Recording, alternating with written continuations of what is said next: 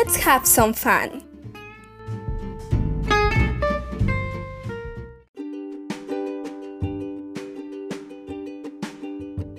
Finally, it's Friday.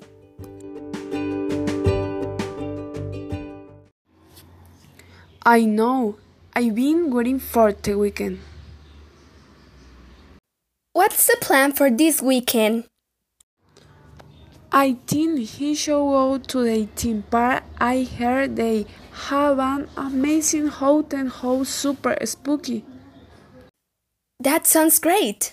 But in my opinion, I prefer something more quiet. What about the shopping mall? Yes, we go to the Starbucks and they tend buy clothes. I agree with that. So, what are we going to do on Sunday?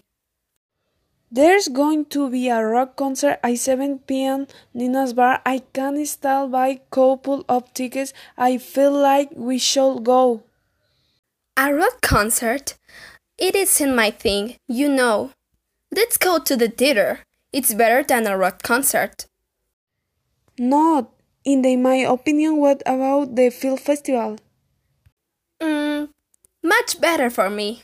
So that's it. See you in the park at 6.